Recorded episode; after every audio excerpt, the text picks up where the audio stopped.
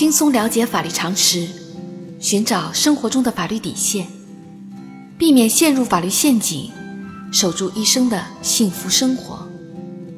亲爱的听众朋友们，大家好，欢迎来到仙人球聊法律。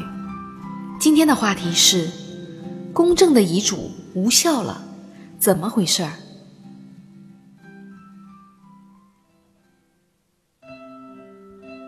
在现实生活中，一些由保姆照顾的丧偶老人，在保姆的长期照料下，难免会对其产生生活与精神上的依赖，甚至会与保姆签下一份遗赠抚养协议，承诺百年之后将自己的全部财产赠与保姆。但在面对自己儿女时，出于愧疚矛盾的心态，可能又会给子女留下遗嘱，从而为日后的财产分割埋下了隐患。根据司法案例，老王与李女士生育了两个子女，儿子小明与女儿小英。老两口退休后选择自己单独居住。小明与小英平时忙于自己的家庭与工作，很少照顾老人的生活。二零一四年五月，李女士因突发心脏病去世。妻子去世后，老王通过朋友介绍，请张女士来照顾自己的日常生活。每月支付三千元的报酬，在张女士的悉心照料下，老王的晚年生活过得开心幸福。时间一长，老王对张女士产生了感情。为了能让张女士长期照顾自己，老王在居委会工作人员的见证下，给张女士写下了一份书面协议书，希望张女士照顾自己，并与自己一起生活。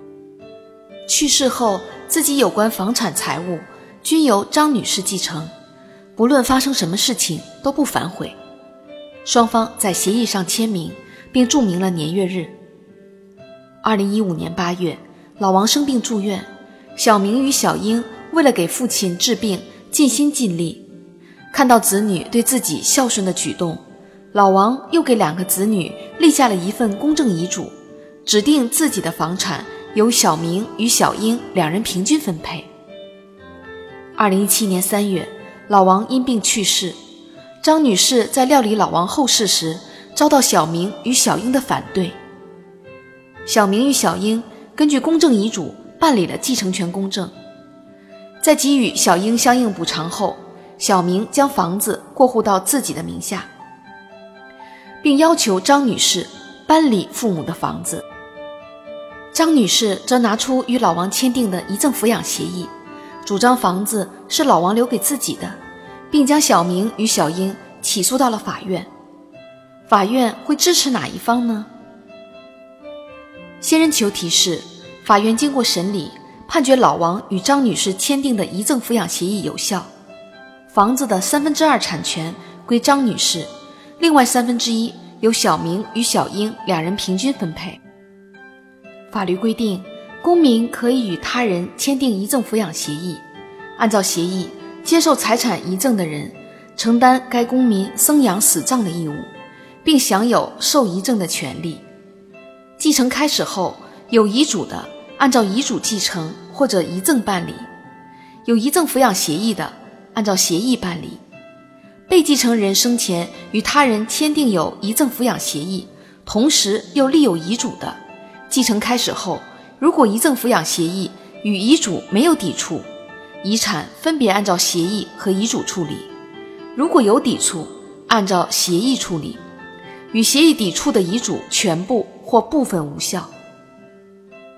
在本案例中，张女士与老王签订了遗赠抚养协议，并且履行了协议中的照顾老王生活的义务。没有料理老王后事，是由于小明与小英的反对。在老王立有遗嘱，又有遗赠抚养协议时，尽管遗嘱经过公证，遗赠抚养协议的效力仍然高于遗嘱的效力。因此，房子继承应当首先按照遗赠抚养协议的内容办理，遗嘱中与遗赠抚养协议抵触的内容无效。同时，老王在遗赠抚养协议中只能处分属于自己的房产。由于该房产是老王与李女士的夫妻共同财产，李女士去世时没有留下遗嘱，属于他的房子一半产权部分，应当由老王与小明、小英共同继承，每人继承六分之一房子产权。因此，老王拥有房子产权的三分之二，该部分产权按照遗赠抚养协议中的约定，应当属于张女士所有。小仙建议，遗赠抚养协议与遗赠不同，前者要求在协议中明确接受遗赠的人应当承担对老人的生养死葬的义务，后者则是一种单方的赠与行为，通常不附加相应的义务条件。尤其应当注意的是，受遗赠人应当在知道受遗赠后两个月内做出接受或者放弃受遗赠的明确意思表示，到期没有表示的，视为放弃受遗赠。好啦，今天的话题就说到这儿。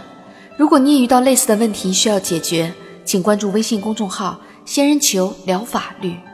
如果你还有哪些法律疑惑，也可以加入 QQ。